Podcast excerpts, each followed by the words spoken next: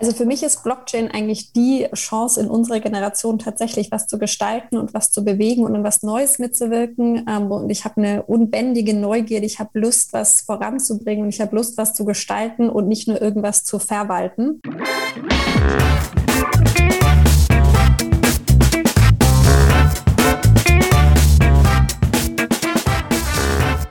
Begrüße euch super herzlich zum Her Money Talk, dem Geld- und Karriere-Podcast für Frauen. Kryptowährungen sind aktuell schwer im Trend. Buzzwords sind Bitcoin, Blockchain oder Coinbase.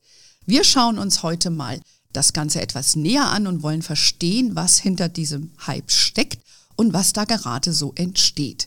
Wir entschlüsseln die Buzzwords. Wir wollen wissen, ob Kryptowährungen ein Investment wert sind und wie Frauen von diesem Trend profitieren können. Für dieses sehr komplexe Thema habe ich mir die kompetenteste Gesprächspartnerin eingeladen, die es hierzulande gibt. Sie ist die Top-Expertin zu dem Thema. Sie heißt Katharina Gera. Ihren Namen solltet ihr euch auf jeden Fall merken. Katharina ist CEO und Gründerin von Immutable Insight. Das ist ein Beratungsunternehmen rund um die Blockchain. Vereinfacht ausgedrückt, liebe Katharina.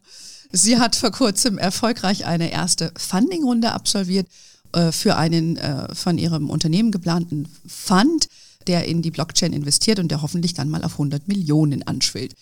Erstmal Chapeau für diese Funding-Runde.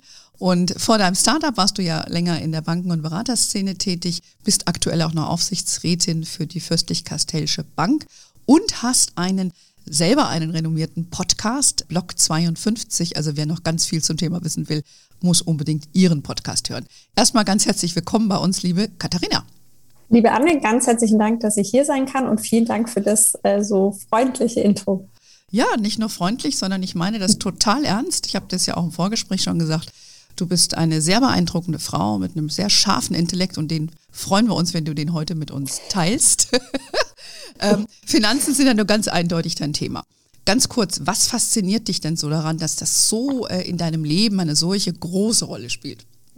Also für mich ist Blockchain eigentlich die Chance in unserer Generation tatsächlich was zu gestalten und was zu bewegen und in was Neues mitzuwirken. Ähm, und ich habe eine unbändige Neugierde, ich habe Lust, was voranzubringen und ich habe Lust, was zu gestalten und nicht nur irgendwas zu verwalten.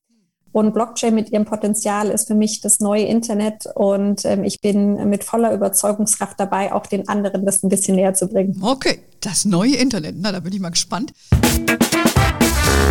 Es gibt viele Wege, wie du dir ein für dich passendes Wertpapierdepot zusammenstellen kannst. Du kannst das zum Beispiel auch mit einem Robo-Advisor machen. Das ist ein digitaler Vermögensverwalter. Unser Partner Visual West hat eben einen solchen Robo-Advisor im Angebot und es gibt zum Start einen Gutschein für dich. Wie geht denn überhaupt so ein Robo-Advisor? Nun, du beantwortest online ein paar Fragen und dann ermittelt er für dich die passende Anlagestrategie. Der Visual West Robo-Advisor besteht aus ETFs und auch nachhaltigen Investmentfonds. Das heißt, du kannst auch eine nachhaltige Anlagestrategie dort verwirklichen. Übrigens ist Visual West eine hundertprozentige Tochter der Union Investment. Wenn du also Spaß hast, deine Vermögensverwaltung digital zu gestalten, schau doch einfach mal bei Visual West slash Her Money vorbei. Dort bekommst du zum Start einen Gutschein für 50 Euro für einen Shop deiner Wahl. Das sollte den Einstieg vielleicht etwas erleichtern. Natürlich gibt es bei der Geldanlage Risiken. Diese Informationen findest du ebenfalls auf der Webseite visualwest.de slash hermoney. Und im Übrigen hat Visual West auch einen eigenen Podcast im Angebot, der nennt sich Finanzcocktail. Dort nimmt Lisa euch mit auf die Wege in deren Finanzwelt. Hör doch einfach mal rein.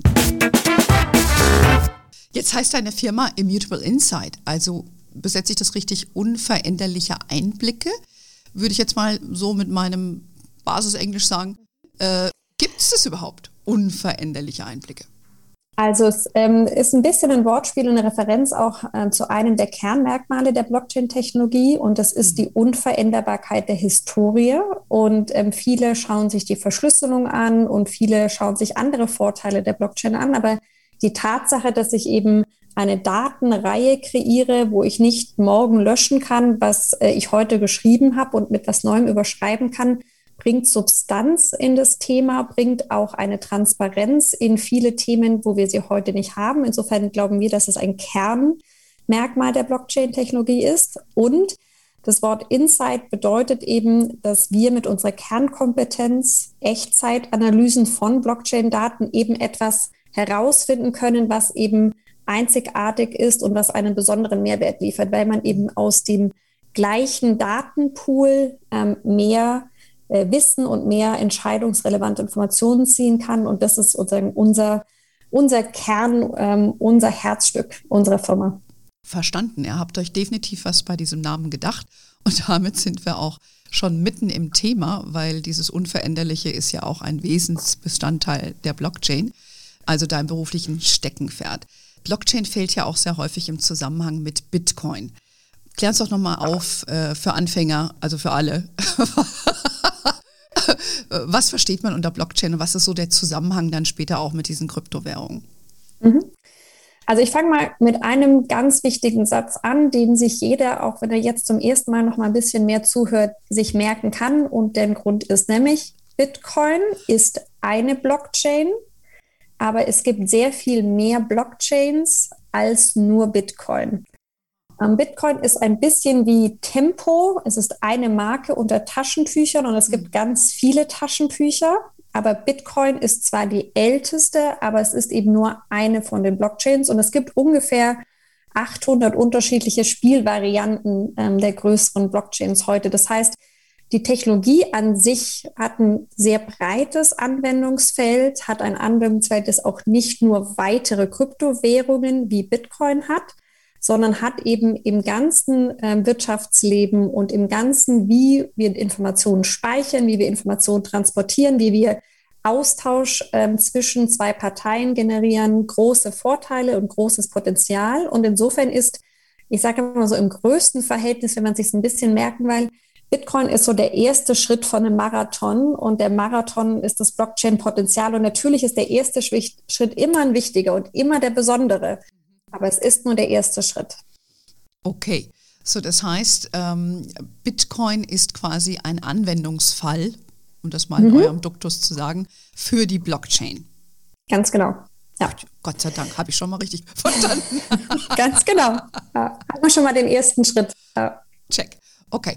Und ähm, aber jetzt, wir haben ja schon, du hast ja schon gesagt, das ist, wie gesagt, eine Anwendung oder eine Technologie. Vielleicht nochmal ganz kurz, wie sie funktioniert, weil das hängt ja auch mit deinem, äh, mit deinem Firmennamen zusammen. Ne? Es löst ja eine Serie von, von Rechenaufgaben oder so. Vielleicht kannst du es nochmal in deinen Worten wiederholen, damit ja. hier die Hörerinnen nicht angewiesen sind auf mein, äh, meine drei Cent hier. Nein, sehr gerne. Und ich würde gerne ähm, einmal ganz kurz zwei, drei ähm, Schritte zurückgehen und noch mal ein bisschen ausholen, uns in Kontext zu setzen, weil vieles von dem, was sich neu anfühlt, eigentlich, wenn man es mit ein bisschen Abstand betrachtet, eine logische Weiterentwicklung ist. Und deswegen ist es eben auch etwas, was einem gar nicht ähm, irgendwie ähm, Scheu verursachen muss oder sonst wie, sondern es ist eigentlich nur eine natürliche Weiterentwicklung. Mhm. Ja? Wir hatten das Festnetztelefon mit Kabel, dann hatten wir das Festnetztelefon ohne Kabel, dann hatten wir das Handy, dann hatten wir das Smartphone. Und so sieht man eine technologische ähm, Entwicklung. Mhm. Wir hatten das ähm, Datenübertragung, dann hatten wir das World Wide Web, dann hatten wir das Web 2.0 und das Blockchain in dieser Technologie ist eigentlich etwas, was wir als Web 3.0 einfach als Weiterführung machen. Und es ist ganz natürlich, wenn wir am Ende des Tages auch da immer dann Dinge sehen, Probleme sehen, die auftreten. Und im Internet ist es zum Beispiel das Thema Kopierbarkeit. Es ist das Thema, dass wenn du heute versuchst, sozusagen etwas zu speichern, kann es gehackt werden, kann es kopiert werden, kann es gestohlen werden. Und wir brauchen eine höhere Sicherheitsstufe für Daten, die wir elektronisch speichern. Ganz einfach. Und dann haben Leute überlegt, okay, wie machen wir das? Und dann kamen verschiedene Elemente zusammen, die dann ähm, sich sozusagen auf einer Blockchain entwickelt haben. Und das sind zum einen das Thema Unveränderbarkeit. Ähm, das heißt, jeder Datenpunkt wird an den nächsten Datenpunkt rangekettet, statt ihn zu überschreiben. Also es ist nicht ein Formularfeld, wo du Anne eingegeben hast und ich schreibe jetzt Katharina rein. Jeder weiß und jeder kann auch nachsehen, da stand erst Anne und dann am Nächsten Tag hat Katharina Katharina reingeschrieben. Es ist klar, wer hat was gemacht und was war davor. Das heißt, der Referenzbezug ist da. Mhm. Und das ist schon mal ein ganz wichtiger Punkt, weil man damit eben auch, wenn es nachher darum geht, wer ähm, hat wann was getan, einfach ganz viel der ansonsten erklärungsbedürftigen Dinge nicht machen muss. Also Punkt eins. Punkt zwei ist die Dezentralität. Ähm, und da muss man sich mal noch mal kurz überlegen, wie funktioniert das heute? Heute sind wir von vielen zentralen Spielern ähm, geprägt in der sowohl Internetlandschaft als auch in der Geschäftslandschaft. Zum Beispiel eine Bank ist ein sogenannter Intermediär. Das heißt, er nimmt, wenn wir jetzt beide bei der gleichen Bank wären, du legst äh, dein Geld auf dein Girokonto, und ähm, vereinfacht gesprochen, auf der anderen Seite kriege ich als Unternehmerin einen Unternehmenskredit und der Intermediär dazwischen, der Bank, die Bank mhm. macht eine Dienstleistung aus dem, was sie von der einen Stelle kommt, auf der anderen aber als zentrale Stelle. Und bei der Dezentralität ist jetzt die Idee eine andere. Und sie ist die Idee, wie kann man auf technologischer Basis Kooperation oder Austausch ermöglichen, ohne dass wir einen Intermediär brauchen, weil der Intermediär selber ist ja auch immer ein Risiko. Wir müssen immer erst überlegen, okay, du überlegst, zu welcher Bank du gehst für dein Konto. Ich überlege, zu welcher Bank ich mal für meinen Kredit. Und am Ende des Tages sind wir dann beide aber von dieser einen Bank abhängig. Und bei der Blockchain ist es eben so, dass die Technologie den Austausch von zwei Parteien so löst, dass sie nachvollziehbar, unmittelbar und eindeutig ist. Das heißt, zum Beispiel gibt es auf der Blockchain, auf der Bitcoin-Blockchain keine sogenannten Double Spends. Das heißt, das Geld kann nicht zu, an zwei Orten gleichzeitig sein. Es ist immer entweder bei dir mhm. oder direkt bei mir. Es gibt keinen logischen Prozessschritt dazwischen. Und es löst ganz viele Probleme, die wir im Alltag haben. Ne? Eine Überweisung wird von mir losgeschickt beispielsweise, dauert, kommt zu dir. Und in diesem Dauern stecken viel, steckt viel Potenzial auch für, für Probleme. Das gibt es alles nicht. Und der nächste Vorteil der Dezentralität ist, dass wir unabhängig voneinander das überprüfen können. Du kannst dir heute, wenn du Lust hast, auf deinem Rechner die beispielsweise Bitcoin-Blockchain runterladen. Ich kann das auch tun.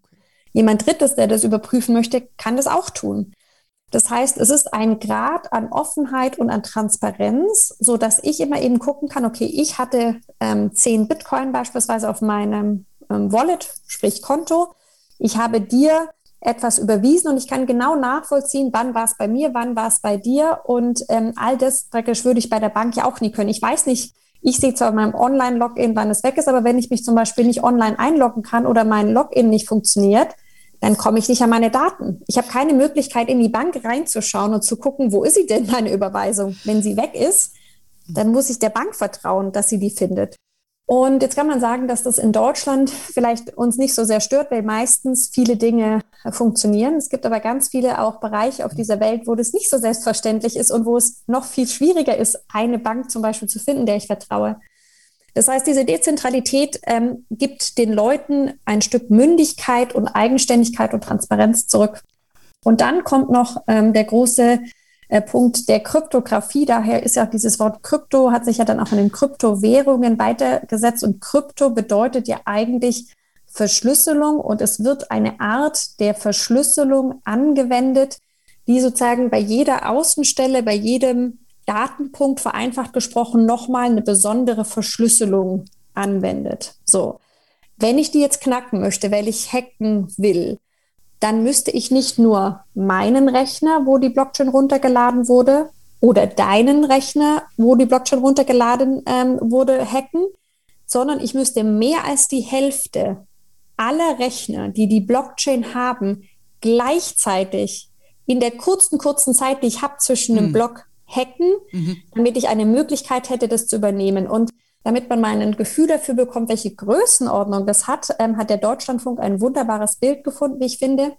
Diese Art der Datenspeicherung ist so viel sicherer als in den herkömmlichen Systemen, die wir heute nutzen, inklusive der Bankenserver, wie ein Sandkorn am Strand zu der Größe des Erdballs. Wow. Okay, das ist beeindruckend.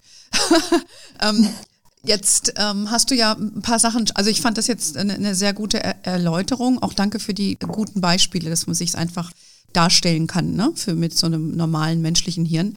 Äh, weil das ist die Problematik, die ich ja auch mit dem Thema habe. Ich bin jetzt nicht sehr technikaffin. Ich bin auch, obwohl ich in der Finanzbranche arbeite, nicht so der Zahlenmensch, bin eher so der Bauchmensch. Ähm, wenn ich jetzt zur Bank gehe, ähm, sehe ich zumindestens, weiß ich, oder so herum, weiß ich, dass die Banken mit Regeln versehen sind hier bei uns. Ja, es gibt einen Einlagensicherungsfonds und all diese Dinge, ja. Äh, natürlich sitzen jetzt quasi in der Mitte von dieser Wertschöpfungskette, aber das gibt mir doch ein bisschen Sicherheit. Also sag ich jetzt mal. Ähm, mhm. Ich habe verstanden, was du mir erzählst mit der Dezentralität und dass es kaum äh, machbar ist, das zu, zu schützen. Aber deshalb gibt es ja Regeln, sag ich mir jetzt einfach mal. Und diese technische Komplexität, also ich glaube, diese Sichtbarkeit machen durch eine Bank, dass ein Konto da ist und so weiter, das ist doch für die Masse der Menschen ein angenehmes Gefühl. Eine Blockchain, wenn ich mir die runterlade, da stelle ich mir das vor mit ganz wilden Zahlen, die ich und, und Grafiken, was weiß ich nicht alles. Ich glaube, das macht es für die Masse ja nicht greifbar. Oder liege ich da komplett falsch? Also jetzt machen wir mal ein kleines Experiment gleich. Also zwei Fragen sind da ja drin. Ähm, zum einen hast du das Wort Gefühl benutzt. Und ich glaube, dass das Gefühl ein Stück weit ähm, immer mehr zur Illusion wird. Und ich bin überhaupt nicht, um das ganz klar zu sagen, ich bin nicht Querdenkerin, ich bin nicht Verschwörungstheoretikerin, mhm. ähm, ich bin Demokratin durch und durch. Wir sind aber mit unseren Institutionen an einem Punkt gekommen, in der wir einen Grad der Komplexität erreicht haben, der sowohl in der Bankenregulatorik als auch in dem Verbraucherschutz, aber auch auf der ganzen technischen Seite eigentlich ähm, praktisch den, dem Anspruch des Vertrauens, der Einfachheit wirklich nur noch zum begrenzten Maße ähm, gerecht werden kann. Auch weil es zum Beispiel Hackergruppen gibt, die mhm. so gut sind, dass man nie weiß, dass die da waren. Die hinterlassen keinen Zettel und sagen dir, was sie wissen mhm. oder sagen dir, was sie geklaut haben. Das heißt, so ähnlich wie es auch im Datenschutz ist, da wird eine Illusion kreiert dessen, dass es eine Sicherheit gäbe. Die gibt es aber nicht. Das ist einfach, also faktisch gibt es die nicht. So, und ein paar Beispiele dazu. Das ganze Thema zum Beispiel, ähm, wir hatten hm, vor nicht allzu langer Zeit bei der OLB mal ein Phishing-Attack, ähm, also praktisch, dass äh, Konten und Kundendaten zugänglich waren. Dann war bei der Commerzbank, bei der DKB mal länger das Online-Banking ja, ähm, nicht verfügbar. Die Leute konnten ihre Überweisung mhm. nicht machen, die konnten nicht auf ihre Konten zugreifen. Mhm. Ähm, dann gibt es die ganze Frage, was ist eigentlich mit Target 2, also der Zahlungsinfrastruktur in Europa, der alle Banken angehören und auch die Zentralbanken, wo mhm. die Zahlungen durchgeführt werden. Und wir hatten im letzten Oktober ähm, einen über Stunden andauernden Stopp der europäischen Zahlungsinfrastruktur. Da wurden keine Überweisungen gemacht. Das heißt, wir haben auf der einen Seite ganz viel, wie man so schön neudeutsch sagt, Legacy IT, das heißt mhm. alte Systeme, die ein Stück weit weder mit der Entwicklung noch mit der Menge ähm, äh, Schritt halten mhm. können. Mhm. Und auf der anderen Seite haben wir aber ganz viele neue Anwendungen auch und Produkte, die versuchen sozusagen an der Kundenschnittstelle es für den Kunden leichter zu machen. Aber dazwischen gibt es ein Stück Infrastruktur, ein, ein Rückgrat. Und dieses Rückgrat aus meiner Sicht wird eben die Blockchain-Technologie sein. Und für viele Menschen wird es gar nicht sich verändern, ob du dich jetzt bei deinem Kundenbanking äh, Kunden-Online-Banking einloggst oder ob du dich in ein Krypto-Wallet einloggst, ist gar nicht mehr wirklich unterscheidbar. Wenn du heute dir Bitwalla anschaust oder die Bison-App der Börse Stuttgart, das sind zwei BaFin-registrierte ähm, Angebote, die haben eine App, die haben ein Online-Banking, wenn man so will. Das funktioniert genauso wie die Commerzbank oder was anderes. Das heißt, der Kunde wird in vielen Fällen oder die Kundin wird in vielen Fällen gar nicht mehr erkennen, welches Infrastrukturteil es dort gibt. Und die neueste Generation von Huawei Smartphones hat automatisch ein Wallet auf dem Telefon gespeichert, wo du dich auch über die Gesichtserkennung beispielsweise identifizieren kannst. Das heißt, die Berührungsängste, die es vielleicht gibt und dieses Gefühl und natürlich auch ein Stück weit aus deiner Kundensicht die Bequemlichkeit äh, und die Ansprache, die du möchtest, die steht nicht im Widerspruch mit okay. der Blockchain. Es wird ein fließender Übergang sein und du wirst äh, die Blockchain nutzen, ohne dass du es in dem Maße wirklich mhm. merkst und die Kundenschnittstelle ist davon relativ losgelöst. Mhm, okay.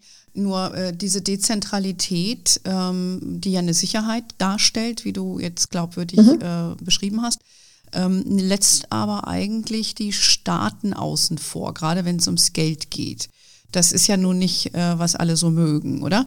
Ähm, wie kann man sicherstellen, dass, ähm, ja, wer überwacht das dann? Oder muss ich mich da von diesem Gedanken trennen, dass es da einen Staat gibt, der irgendwas bewacht, sondern Wer schreibt die Algorithmen? Verstehst du, das, das frage ich mhm. mich ja dann auch, äh, weil das sind, du hast eben schon Hacker, Hacker gesagt, das ist ja auch viele Leute, ne? Da hast du die Assoziation, da sitzt einer mit einem schwarzen Hoodie irgendwo und, und programmiert was Bösartiges. Ähm, Genau, also ich, lass uns das mal ein bisschen auseinanderklamüsern. Also das ganze Thema staatliche Währung, im Kryptobereich wird es Fiat-Währung genannt, nur mal so als Hinweis, wenn der Begriff mal auftaucht. Aber staatliche Währungen gehen ja von der Annahme aus, dass nur ein Staat ähm, über sein Gewaltmonopol letztlich auch ähm, sozusagen derjenige ist, der letztlich der Garantiegeber, der sogenannte Länder of Last Resort, eine Währung ist und dass damit sozusagen nur der Staat normativ in der Lage ist, ähm, eine Währung herauszugeben. Das ist mal ganz allgemein gesprochen, wie staatliche Währungen überhaupt entstehen. Und kleine Klammer, ähm, ich habe ja Währungstheorie erst beim Master gemacht, insofern müssen wir gucken, dass es nicht zu philosophisch wird. Aber ja. davor konnte das nur der Staat, ganz genau. kurz gesagt. Ja, und die nutzen das ja auch als Instrument. Und ja. die nutzen es auch als Instrument. Aber, und da müssen wir kurz einmal nochmal die deutsche Brille ablegen, es gibt ungefähr 150 solcher staatlichen Währungen global und rein ökonomisch betrachtet haben davon gerade mal ein Dutzend, also zwölf, die sogenannte Bestnote im Rating, also dreimal A, Triple A. Und das muss man mal ähm, sich auf der Zunge zergehen lassen. Das bedeutet, 138 staatliche Währungen werden nach ökonomisch objektiven Standards nicht als sicher anerkannt. Wir in Deutschland haben das Privileg, über die D-Mark früher oder den Euro heute das Gefühl zu haben, dass wir die Leistung, die wir tauschen, auch die Arbeitszeit, die wir mhm. tauschen, gegen diese Währung etwas wert ist. Stimmt. Dollar. Aber für viele ja. Ist es nicht so. Das heißt, die mhm. Frage, habe ich eine Wahl, in welcher Einheit, sage ich mal, bewusst nicht Währung, in welcher Einheit lasse ich mir das vergüten, was ich entweder als Dienstleistung, als Zeit oder als Produkt anzubieten habe?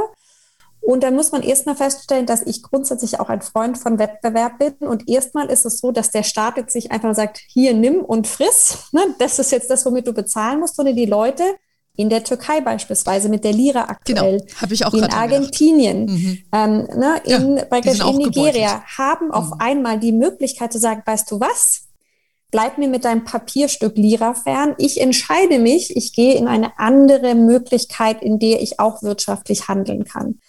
So, das heißt, ich glaube, es ist wichtig, das einfach nochmal aus einer globaleren Brille zu sehen und dann zu verstehen, warum auch viele Menschen das als tatsächliches Bedürfnis haben. Mhm. Nicht nur sagen, ist die Technologie gut oder schlecht. Für die ist erstmal dieser, wie du so schön gesagt mhm. hast, der Anwendungsfall, kann ich damit zahlen? Der ist erstmal substanziell. Ja. ja? Also das, das finde ich, äh, finde ich ähm, sehr, sehr interessant, weil du hast absolut recht, man sitzt ja hier, ist ja auch zu Recht so, wir sitzen in Deutschland, du lebst in diesem Umfeld ne, und das sind deine Gegebenheiten. Aber äh, das ist, was mir auch, was ich äh, an, an dem, was du machst und, und, und deinem Intellekt so spannend finde, weil du einfach so ein Bird's Eye View hast. Ne, du guckst ein bisschen größer und, und, und schwebst so ein bisschen über dem drüber.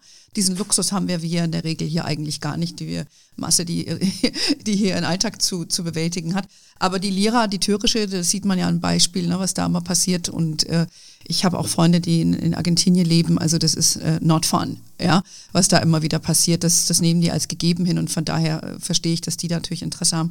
Das macht ja auch der Charme vom Dollar oder von Euro aus, weil viele ja dann ihr Geld auch da sichern wollen.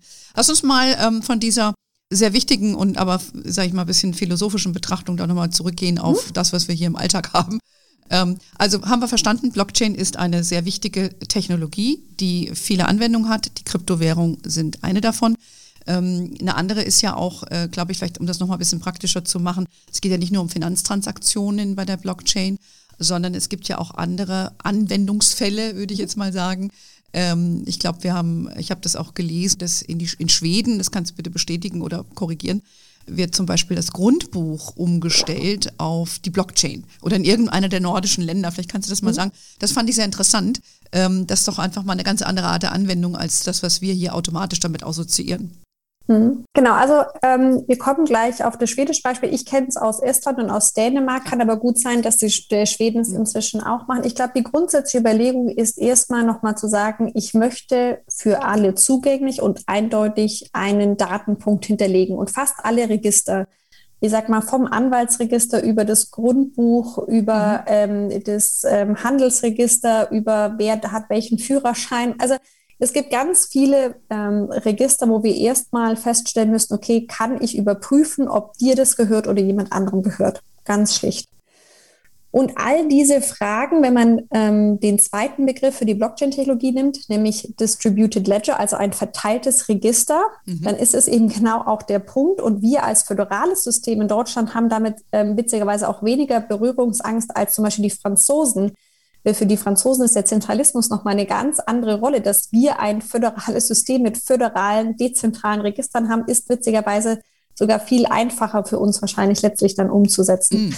Mhm. Aber der Anwendungsfall ist relativ simpel. Der Anwendungsfall sagt, warum soll ich nicht in Echtzeit und sofort und auch natürlich mit viel weniger Transaktionskosten die Möglichkeit haben, diese Art von Information abzurufen und diese Art von Informationen zu ändern, indem du und ich beispielsweise etwas verkaufen und uns einmal staatlich legitimieren lassen oder wie auch immer.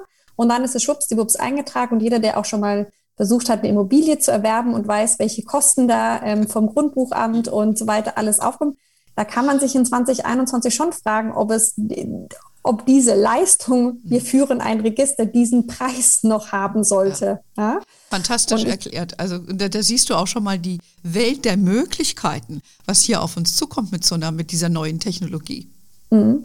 Also da möchte ich gerne einmal nochmal, wo wir bestimmt später auch nochmal drauf kommen, den Blick ganz bewusst nach China richten, weil mir gefällt in der europäischen Debatte eins nicht. Wir sprechen ganz viel über Social Scoring und darüber, wie unfrei und wie böse sozusagen dieses System ist. In der Chinesen, wir, das ist, äh, nee, das, das ist der Chinesen, mein, ja. Das ist auch meine Worüber Wahrnehmung. Wir nicht sprechen, ist, hm. dass die Chinesen sechs bis acht Prozent der staatlichen Transaktionskosten bewusst als staatliches Kostensenkungsprogramm reduzieren wollen, auch über die Blockchain, weil ich als Bürger eben jede staatliche Dienstleistung über die Blockchain als Infrastruktur abrufen, einfordern und abwickeln kann. Ob ich ein Haus kaufe, ob ich meinen Führerschein verlängern will, ob ich irgendwie eine Geburtsurkunde brauche, mhm. ob ich ein staatliches Zeugnis brauche, ob ich mich äh, sozusagen ummelden möchte und, und, und. Ja? Das heißt, ähm, ich glaube, wenn man das Element der Kontrolle rausnimmt, muss man erstmal auch nochmal anerkennen, dass das auch von der ähm, Infrastruktur und von der staatlichen Bereitstellung von Leistungen einen enormen Effekt hat, weil sechs bis acht Prozent der sonstigen Gebühren, die wir irgendwie bezahlen, Abfallgebühren, ähm, also alles Mögliche, was wir so im Alltag eben auch bezahlen. Und Deswegen glaube ich, ähm, tun wir uns schon immer auch nochmal gut, nicht nur zu schimpfen, sondern auch mal zu sagen, wie viel besser ist unser System an der einen oder anderen Stelle eigentlich. Ja, ja, also ich finde deine Betrachtungsweise da äh, sehr hilfreich, absolut, weil, wie gesagt, es gibt dir nochmal einen anderen Blick darauf. Ähm, die Kostenvorteile erschließen sich mir und dass man das auch hinterher hübsch macht, sage ich mal so, dass man nicht merkt, was dahinter steht an Technikkram, vereinfacht ausgedrückt, erschließt sich mir auch. Nur wirst du ja dann, äh, und das ist ja die Kritik an dem äh, chinesischen Social Scoring, dass man eben genau weiß, wer du bist. Du bist dann total gläsern und damit auch kann man deine Leb dein Lifestyle einschränken. Also das, äh, hm. das ist doch die genau. Angst, die ich auch persönlich habe. Ähm, und hältst du die, also die halte ich persönlich für begründet. Es sei denn, du lieferst mir jetzt eine andere Antwort. Ähm, also ich möchte mir überhaupt keine ähm, Meinung sozusagen darüber äußern, äh, sozusagen, also die, ob ich die Daten habe und wozu ich sie nutze, sind zwei unterschiedliche mhm. Sachen. Ja? Genau. Äh, ein anderer Punkt ist, habe ich die Daten, weiß ich, welche Daten es sind und kann ich reinsehen, welche Daten ich habe, um dann zu wissen, warum etwas mir passiert. Hm. Ähm, und da nur mal ein Beispiel, die Schufa hier in Deutschland ist so ein schönes Problem. Ne? Genau. Äh, äh, Entschuldigung, ein schönes Thema dazu. Ist auch das ein Problem. Problem. Ja, das Problem ist, mir ja. wird nicht klar gemacht, was die alles über mich haben. Mir wird nicht erläutert, warum die einen Schufa-Score ausrechnen. Ja? Ähm, und die Blockchain wiederum, das Grundprinzip der Blockchain ist ja immer quid pro quo. Du gibst mir, ich gebe dir und wir haben den gemeinsamen Wissensstand, wir haben eine gemeinsame Transparenz. Das heißt, in dem sogenannten, jetzt wird es ein bisschen äh, Zero Knowledge Proof, also es gibt einen Ort, da sind die Daten und ich gebe nicht das Datenpunkt raus, sondern ich sage nur, ist die Information, die du anforderst, richtig oder falsch. Also wenn du jetzt einen Vertrag abschließt und du willst ein Auto kaufen, musst du heute für die Schufa dein Namen, Adresse, Geburtsdatum, äh, wo warst du beschäftigt und, und, und, und, und alles praktisch tatsächlich geben. Ja? Mhm. Und dann speichert es die Schufa ja auch erstmal. Mhm. So. Beim Zero Knowledge Proof ist es anders. Da kommt ein Autoverkäufer und der will einfach nur wissen, ist die Person diejenige, die sie äh, sagt und kann sie es bezahlen, kann ich mit dir ein rechtsfähiges Geschäft machen. Mhm. Okay? Und jetzt hat ähm, dieser Blockchain-Mechanismus führt dazu, der kriegt einfach nur die Antwort, ja, der sagt nicht, wer bist du? Der sagt nicht, wie viel Geld hast du. Der sagt mhm. auch nicht, wo du wohnst. Der sagt mhm. einfach nur, ich verstehe, diese Person will ein Auto kaufen. Mhm. Kann sie das? Ja, sie kann. Und mehr, ehrlich gesagt, okay. sollte der Verkäufer auch nicht von ja. dir wissen dürfen. Ja, ja, ja ich heißt, verstehe. Mhm. Da ist ein unglaublich großer Schutzmechanismus. Und ich sage, wenn wir, also wenn wir nicht das Wort Datenschutz benutzen würden, sondern Privatsphärenschutz, wie es ja auch im mhm. Englischen eigentlich ist, ne, das ist ja Privacy. Ja, dann wäre noch klarer, warum die Blockchain für das, den Schutz der Privatsphäre die mhm. viel bessere Technologie ist. Und jetzt ist die große Frage, wenn ich eben nicht dem Staat diese Infrastruktur überlassen würde, also wer hortet diese Daten, sondern wenn ich jetzt noch praktisch eine andere Governance-Form finde, dann ist auch vor Social Scoring der beste Schutz, den du haben kannst, eine Blockchain. Mhm. Weil du eben bestimmst, du weißt, was da alles ist und nur du bestimmst, wie viel du hergibst. Du kannst nie eine falsche Information geben. Du kannst also nie sagen, du bist Peter Müller. Das mhm. kannst du nie. Ja. Aber du kannst immer sagen, ich kann agieren. Also das heißt, die An und jetzt, Entschuldigung, wir kamen von den Anwendungsfällen nur noch mal zwei, drei Sätze dazu.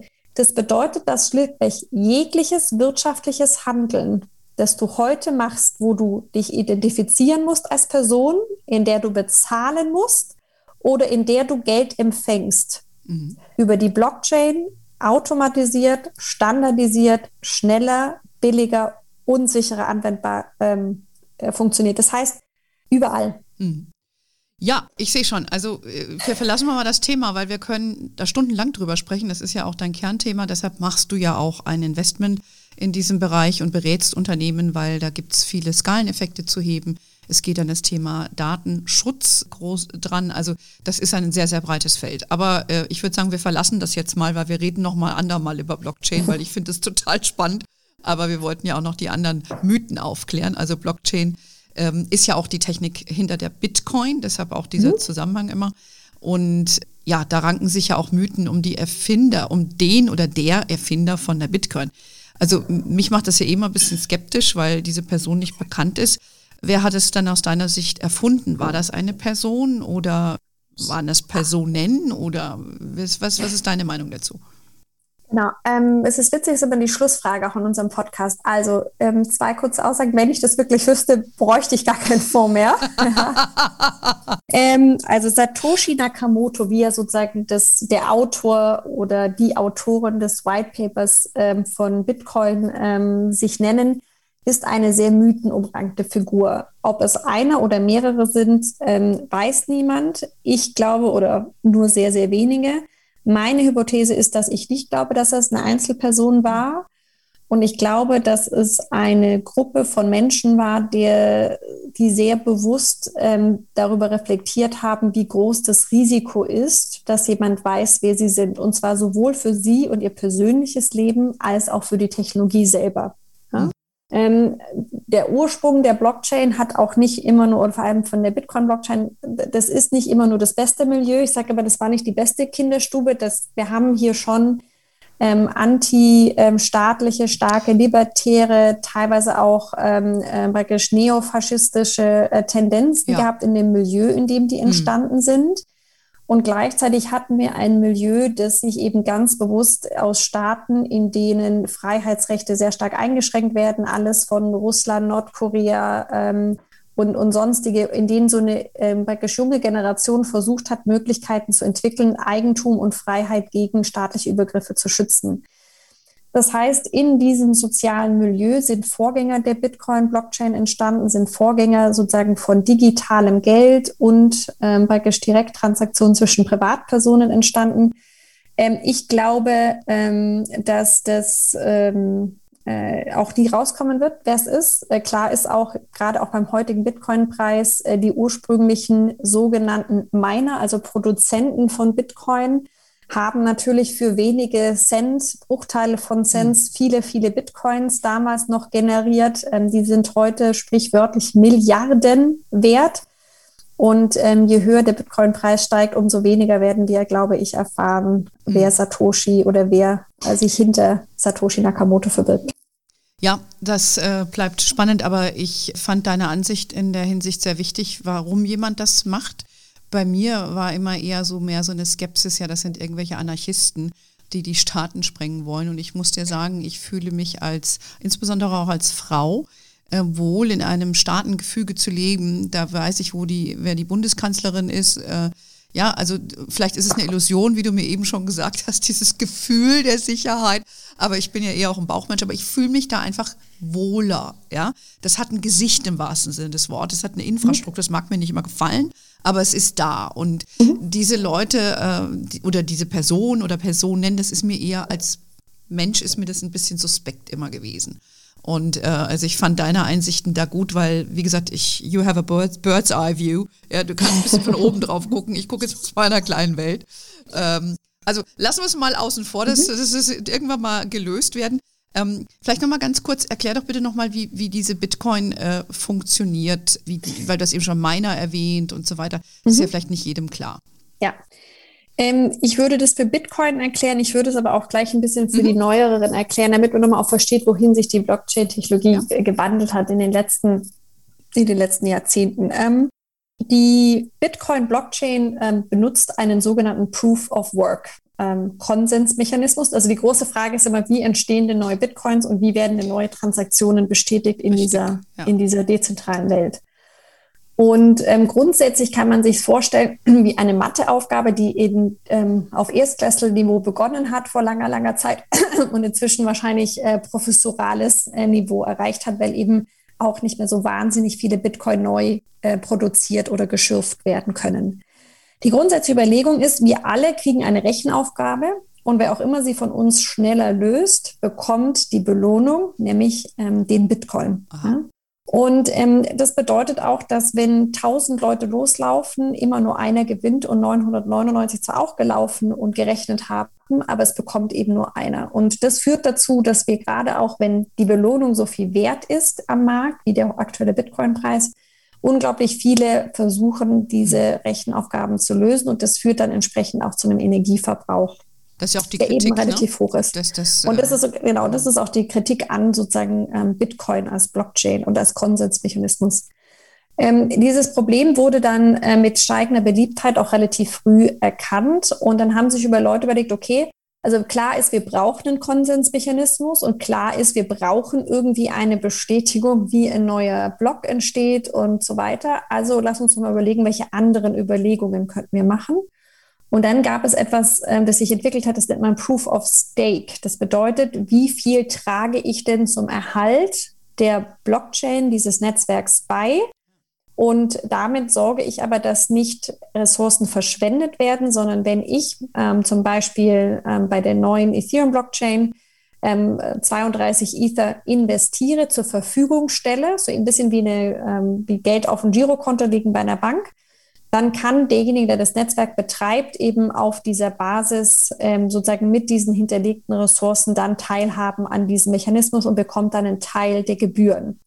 Das heißt, wir haben von einem exponentiell steigenden ähm, Energieverbrauch sind wir sozusagen auf einen extrem niedrigen Energieverbrauch gekommen, weil wir jetzt sozusagen die bestehenden Ressourcen nutzen, um weiter das Betreiben der Blockchain voranzutreiben. Und auch davon gibt es neuere und, und auch immer mal wieder sich weiterentwickelnde Konsensmechanismen. Also es ist ein Thema, ähm, das bei Bitcoin debattiert gehört. Ähm, es ist dann natürlich noch eine Frage, welche Energie. Also man kann die Diskussion auch sehr differenziert mhm. führen, aber ähm, die, die Lösung dessen oder das Anstreben dessen haben wir eben auch in neueren, jüngeren Blockchains schon mhm. deutlich besser gelöst. Und ich glaube, das ganz Wichtige ist vor allem als Aussage, wir haben dieses Problem gelöst, bevor es in die riesen Milliarden exponentielle Entwicklung ging. Das heißt, alle jüngeren Blockchains, die auch im Maschinen-to-Maschinen-Bereich und im Industriebereich eingesetzt werden, die wären auch gar nicht rentabel mit dem Proof of Work. Ne? Das okay. sind alles schon Proof of Stake Blockchains. Mhm, okay, das heißt, es hat sich ja weiterentwickelt, Problem erkannt. Das mit dem Energieverbrauch äh, ist jetzt nicht mehr so das Argument. Für mich bleibt aber immer noch die Thematik, ähm, Du kannst ja im Darknet, damit ist das, Geist, das geistert ja auch darum, dieses Thema, ne? Im Darknet bezahlst du, kaufst du dir eine Waffe und dann bezahlst du mit Bitcoin. Insofern die dümmste Idee, liebe Anne, ist die dümmste Idee, mit Bitcoin Geld zu waschen oder ähm, zu bezahlen. Ja. Das ist auch das, was wir als Teil unseres Geschäftsbereichs machen, auf einer, wie wir ja eingangs schon so schön gesagt haben, unveränderbaren, auf Ewigkeit nachvollziehbaren Datengrundlage Geld zu waschen ist wie als Einbrecher die Adresse und die Visitenkarte in jedem Zimmer zu hinterlegen. Ja, am Anfang haben das noch Leute gemacht, auch noch nicht drüber nachdenken, was das bedeutet. Heute ist es so, es gibt ähm, äh, zwei, drei neuere Blockchains, die bewusst versuchen, nochmal die Spuren zu verschleiern. Und es ist dann so, als würdest du dein Schuldeingeständnis direkt liegen lassen, weil die sind teurer und die werden eben nur für diesen Zweck genutzt. Das heißt, bei uns zum Beispiel in unseren Analysen, wenn auch immer du von Bitcoin in eine dieser sogenannten anonymen Calls gehst, ist es für uns schon eine komplett rote Flagge. Das ist schon klar, das macht nur jemand, der praktisch Böses äh, oder Schlechtes damit will. Ja, Aha. so einfach. Sehr interessant. Und insofern, also an der Stelle muss ich einmal noch mal ganz kurz ähm, den Hinweis machen: Wir äh, weltweit werden zwei deutsche Billionen, also englische Trillions. Immer noch an Geld gewaschen im bestehenden System. Das sind ungefähr 5% des Global GDP, also des globalen Bruttoinlandsprodukts. Mit Mühe und Not hat es die Bitcoin-Blockchain mit allen anderen Kryptowährungen jetzt auf zwei Billionen Gesamtmarktkapitalisierung gebracht. Ja, das heißt. Äh, die Größenordnung des Problems, das ist, äh, das ist ein gern zugesprochenes, aber ein in Echtzahlen ausgedrücktes, äh, ähm, zu vernachlässigendes Thema äh, bei Bitcoin. Aber äh, ganz, ganz fantastisch, dass du das jetzt so ein, äh, einfach erläutert hast. Ähm, also ich werde die, diese dumme Frage nie wieder stellen. Nein, es gibt ja keine dummen Fragen. Ich bin ja froh, dass wir uns die Zeit nehmen können und den Raum haben, die Dinge einfach ja. auch mal durchzusprechen. Das ja, ist ja wichtig. Weil die Fragen haben sicherlich andere auch. Ich bin nicht die Einzige, denke ich mir mal. Ganz sicherlich nicht. Ähm, nee. Weil es gibt ja auch Zeitungsartikel, die darüber berichten und das sind ja deutlich. Und immer wieder. und immer wieder, genau. Genau. Deshalb, Mädels, wenn ihr heute zuhört, forget it. Ja? So. Ähm, aber das jetzt, wir haben schon das auch ein paar Mal erwähnt, es gibt ja noch andere Kryptowährungen und die Bitcoin ist äh, gemessen an der Marktkapitalisierung, wie du eben schon gesagt hast, auch die, die größte. Ähm, so habe ich zumindest auch nachgelesen. Und dann gibt es ja noch Ether. Ich habe ja gelernt von Ethereum, ja, ähm, dass das die Währung ist, die Coin. Und es gibt Ripple. Das sind, glaube ich, so die drei äh, größten. Und was mein Sohn eben mir geflüstert hat, dieses IOTA. Ähm, so, und jetzt gibt es ja unseren Freund Elon Musk, ja, der hergegangen ist und hat gesagt, äh, der pusht das da über Twitter, das Ding geht durch die Decke, er kauft für seine eigene Firma, also der macht das Ding total populär. Und ich habe gesehen, sogar bei PayPal kann man mit Kryptowährung bezahlen. Ich hoffe, ich habe das alles richtig zusammengekriegt. Mhm, alles äh, ist alles äh, äh, korrekt soweit, ja. Okay, da war die Recherche richtig. Ähm, ist denn jetzt, sind jetzt diese Kryptowährungen nur ein Zahlungsmittel oder Siehst du das auch als, als Geldanlage, weil dafür wird es ja häufig auch gepusht. Manche reden, das ist das neue Gold. Ähm, was ist denn da deine Einschätzung dazu? Um, ähm, okay. Also ich, ähm, erstmal ist mal wichtig, ich referenziere gerne nochmal an den Anfang, wir haben gesagt, okay, Bitcoin ist der erste Schritt von dem Marathon. Und ähm, dann kann man sich fragen, 42 Kilometer sind schon verdammt viel mehr als nur ein erster Schritt.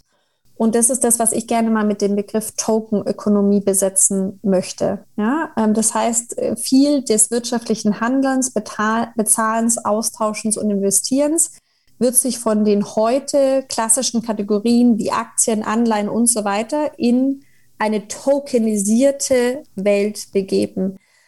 Leicht zu verstehen ist es, wenn man sich überlegt, wie viel Geschäftspost wir äh, gemacht haben und wie viel E-Mail wir heute nutzen.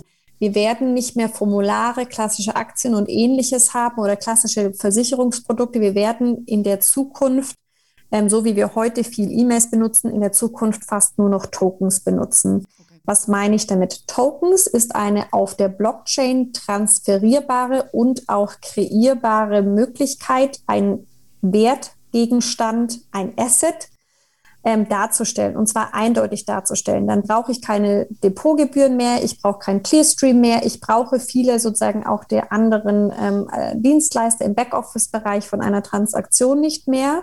Und ich werde zu jedem Zeitpunkt vollen Zugriff und volle Transparenz über meine Gesamtsumme meines, äh, meiner Wertgegenstände haben. So. Mhm. Ähm, das heißt, heute ist es so, dass man ähm, neben Bitcoin, die haben ungefähr zwei Drittel Marktdominanz von der Marktkapitalisierung her und Ethereum, die haben ungefähr 15 Prozent, dann dann noch schon einen wachsenden äh, Bereich auch haben an Tokens, die heute schon handelbar sind. Mhm. Das ist auch ein Teil oder die Hälfte sozusagen des Fokus in unserem Fonds. Und diese Token, und das ist ganz enorm wichtig, sind wirklich eine neue Assetklasse. Und bei Bitcoin ist die große Frage, ist das spekulativ? Was ist der Gegenwert von Bitcoin? Kann der morgen auf Null fallen? Genau. Das ist eine ganz lange Diskussion und die ist bei Bitcoin völlig gerechtfertigt. Und der, der, der elementare, der quintessentielle Unterschied zu den Tokens ist, die Tokens sind nur eine andere Form der Leistungserbringung. Das sind einzelne Geschäftsmodelle, die werden von Kunden benutzt, damit ähm, äh, eine Leistung erbracht und auch bezahlt. Das heißt, es ist wie eine, ganz am Anfang konnten die Leute sich nicht an, ähm, ein, ausmalen, dass Homepage, eine Website, ein Geschäftsmodell ist. Und wie monetarisiert man das und wieso brauche ich das und so weiter. Wenn man sich so ein bisschen rückerinnert, als die ersten Seiten, warum brauche ich das? Da hatte man so eine Hobby-Homepage mal auf HTML gemacht, aber genauso ist der Token. Der Token ist sozusagen wie das HTML einfach nur eine Möglichkeit, jetzt Dinge darzustellen und zu transportieren, aber mit allen Vorteilen der Blockchain. Mhm. Und ähm, da entsteht eine ganze neue Welt, so ähnlich wie die Internetindustrie entwickelt ist, ist da eben die Tokenindustrie am Wachsen. Und das ist sozusagen auch das, was wir als Spezialgebiet in unserem Fonds haben, wo die Echtzeitanalysen so entscheidend sind. Und ich kann wirklich jedem nur raten, sich mit wie ich finde, der absolut krassen, begeisternden Vielfalt dieser Möglichkeit ist so, denkt euch nur mal das neue Internet. Das ist, ja. ich, ich finde es so erfrischend und gut, dass wir mal nochmal wirklich was komplett Neues ähm, äh, entwickeln können. Und diese Tokenökonomie, die wird unser Leben verändern und, und überrollen und neu machen und neu gestalten. Also jede, die da draußen irgendwie Lust hat, auch über Wachstum nachzudenken und über Anlage nachzudenken, das ist, das wird sozusagen äh, das exponentielle Wachstum der Zukunft. Mhm. Ich glaube, ihr sucht ja auch noch Leute, also wer von euch Bock hat. Absolut. Wir sind sozusagen, euch. wie man so schön sagt, im Speed Growth Modus. Genau. Ja. Be part of the movement. Ja, also wenn du das schilderst, diese, diese Disruption, die ja da passiert, die ist ja gigantisch. Und da gibt es natürlich dann auch immer Gegenwehr, weil was du jetzt auch gerade in dem Finanzbereich beschrieben hast, wenn man einen Fonds, einen ETF, eine Aktie kauft, da hängt ja eine ganze Kette dran ne, Clearingstellen und, und Banken und wie auch immer. Und äh, die wollen ja ihr Geschäftsmodell nicht äh, wegbrechen sehen, muss man natürlich auch dazu sagen. Ne? Und äh, also es entsteht viel Neues, aber es wird auch äh, auf dem Weg dahin, wird es sicherlich sehr viele, wie soll ich, ich sagen? Ich habe nicht nur Freunde. Das, das dachte ich mir schon. Ja, ja, das ist, das ist äh, nicht so ganz einfach. Ne? Diese, die, gerade in dem Finanzbereich sieht man ja auch, dass da eigentlich äh, schon einiges sich auch tut und ähm, die Banken müssen sich da entsprechend auch aufstellen, sonst, sonst verlieren sie ihre Geschäftsmodelle. Ne? Tun ja, ja jetzt schon viel verlieren an, an Neo-Broker und Genau, also ich also, bin da total dankbar ähm, dafür, dass wir eben ein, zwei andere Wellen der Disruption schon hinter uns haben. Ähm, ich orientiere mich stark und liebe den Spruch von dem frühen Jeff Bezos, you have to be willing to be misunderstood. Ähm, ich glaube, wenn du mit so einer neuen Technologie unterwegs bist ähm, und davon überzeugt bist, dass Dinge kommen, die andere für ausgeschlossen halten, dann gehst du bewusst ähm, und auf, auch aufrecht in eine Diskussion, in der du naturgemäß Gegenwehr haben mhm. wirst. Mhm. Und ich glaube aber auch daran, dass wir ein Stück weit, ähm, äh, und ich weiß ehrlich gesagt gar nicht, warum in der deutschen, ähm, in der deutschen öffentlichen Diskussion fast inzwischen so etwas wie eine De Technologie Kritik oder generelle Technologieablehnung haben. Mhm. Technologie hat all unser Leben so oft in so vielen Bereichen heute einfacher gemacht. Ähm, äh, die Spülmaschine wurde am Anfang verdammt von den ähm, Hausfrauen und ähm, die, ähm, die Dampfmaschinen wurden verdammt und das Telefon wurde verdammt und das Fernsehen wurde verdammt und das Internet wurde verdammt. Und am Ende des Tages, glaube ich, ähm, möchte ich den sehen, der in die ehrliche Diskussion geht und sagt, er würde lieber wieder in irgendwie den, den Status 1745 zurück. Ja, du, ich, ich stimme dir ja, ich stimme dir im Kern total zu, aber eine Skepsis ist angebracht und ich finde auch, man sollte jemanden zugestehen, wenn du unbedingt im, weiß ich, in deiner Hütte leben willst ohne Strom, dann go for it, ja. Absolut. Äh, also, aber das und, ist dann, aber, das ist deine genau. Entscheidung, aber lass bitte, du wirst den Fortschritt nicht aufhalten können. Ja, es ist einfach Fakt. Ja, und du bist eine derjenigen, deshalb habe ich dich auch so angekündigt, die den, die den vorantreibt, die auch keine Angst hat, äh, sich hinzustellen. Du gehst ja auch in den Bundestag oder Bundesrat und wirst befragt zu diesen Themen und bist da eine klare Vordenkerin. Ja, das muss man einfach, muss man einfach so sehen.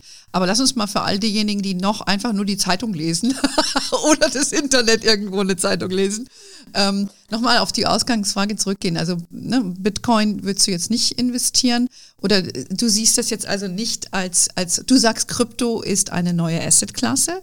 Aber sind es die Kryptowährungen, ist dann eher die Frage. Oder siehst du eher die Technologie, die da verknüpft ist, das, das hätte ich gerne mal deine Einschätzung. Ja, also in unserem Fonds haben wir die Hälfte für Tokens und 40 Prozent für Kryptowährungen. Okay. Ja, also wir sehen schon auch die Liquidität, die heute in den Kryptowährungen ähm, dasteht. Und die haben schon auch ihre Daseinsberechtigung. Mhm. Ähm, und ich glaube aber eben, dass der ganz wesentliche und der größere Teil eben aus den Tokens kommt. Aber wir sind hier ein Stück weit, ähm, ist Bitcoin auch natürlich durch die mediale Präsenz immer noch ein, das ist so ein bisschen, wenn du der FC Bayern bist äh, und dann gibt es Dortmund und dann gibt es irgendwie Alemannia Aachen, ja.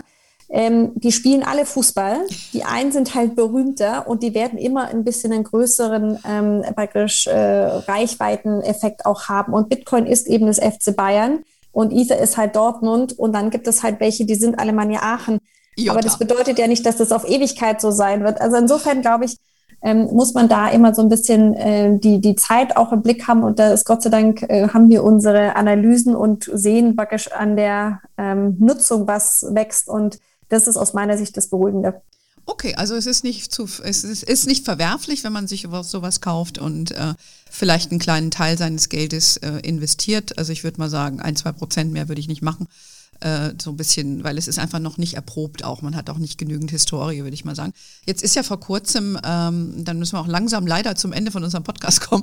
Ähm, wir haben, ist ja vor kurzem Coinbase an die Börse gegangen. Es ist ja ein Online-Broker für Kryptowährungen.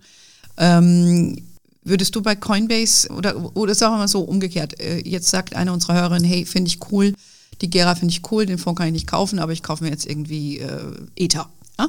Kann ich das bei Coinbase machen? Würdest du es empfehlen? Ist das seriös oder gibt es eine andere Anbieter lokal, die, die besser geeignet sind? Mhm. Also grundsätzlich ist es so, dass man das bei Coinbase auch als Deutscher machen kann. Ich glaube aber, dass es aus meiner Sicht äh, zwei deutsche Angebote gibt, die in der Abwägung aus Deutschland heraus als deutsche Privatperson ein besseres Angebot machen, auch ein besser zugeschnittenes Angebot machen. Und ähm, das gibt Bitwala in Berlin und es gibt die Bison-App von der Börse Stuttgart in Stuttgart. Und das sind beides von der BaFin entsprechend ähm, kontrollierte Institute, die sind im deutschen Datenschutz, die sind im deutschen Einlagensicherungsfonds. Das heißt, all die Dinge, wie wir vorhin darüber gesprochen haben, auch welche Art von Komfort und Vertrauen möchte ich ja. haben, da würde ich eben zu den beiden raten. Da okay. kann man gut vom deutschen Bankkonto aus hinüberweisen. Das ist sehr bequem. Ich muss nicht über Kreditkarte oder über Estland Geld schicken wie das bei Coinbase der Fall ist. Und am Ende des Tages, und das ist auch ein netter Nebeneffekt, geben die einem auch einen deutschen Steuerbescheid ähm, äh, oder äh, nicht Steuerbescheid, sondern dieses ähm, äh, Jahressteuerbescheidung, Entschuldigung, mhm. äh, die ich hier brauche, die kriege ich bei Coinbase auch nicht. Insofern für die ersten Schritte in die Kryptowelt und ins direkte Investment ähm, kann ich äh, Bison und Bitwala gut Na empfehlen. gut, dann werde ich mir das mal anschauen. Äh, letzte Frage an dich. Ich, wie du ja auch an dieser ganzen Diskussion merkst, also zunächst mal ähm, war es mir wichtig, dass ich eine weibliche Gesprächspartnerin habe. Ja, und dann kam es mir natürlich zu Pass, dass du die Expertin bist. Aber im Kern findet man ja dann nicht so viele Frauen in dem Bereich. Und auch dieses ganze Thema, finde ich, nochmal extremer männlicher besetzt, wegen diesen Begrifflichkeiten und Technik und Hacker und bla bla bla. Ähm, ist dem so aus deiner Sicht? Weil äh, im Vorgespräch hattest du mir ein paar enlightening Moments gebracht, Na, es äh, gibt, was es das gibt, Positive ist für Frauen an diesem Thema. Ja, und es, aber ich möchte auch nochmal ganz klar drüber, es gibt irgendwie Juliane Hahn von Signature Ventures, die dort CEO ist. Es gibt die Katharina Weicker-Meyer bei Bitwala, die dort CEO ist. Es gibt tolle Frauen mhm. in dem Bereich, ja, mhm. und gerade im Finanzanlagebereich, und die möchte ich auch ganz besonders betonen.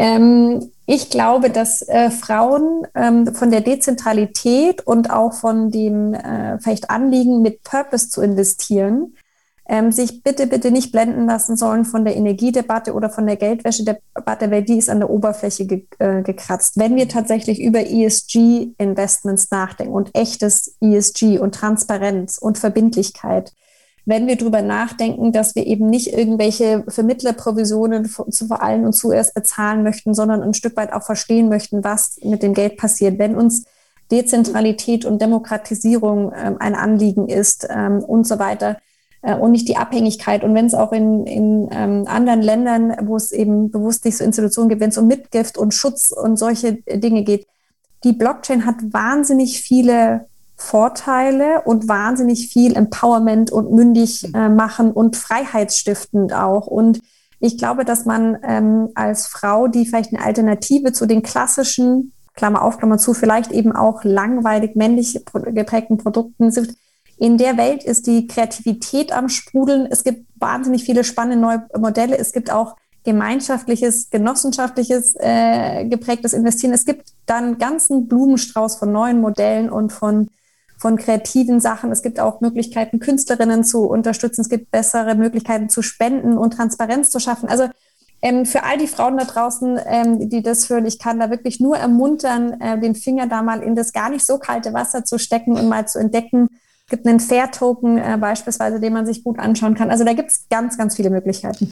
Ja, ich sehe schon, das ist nur das erste Gespräch, was wir führen.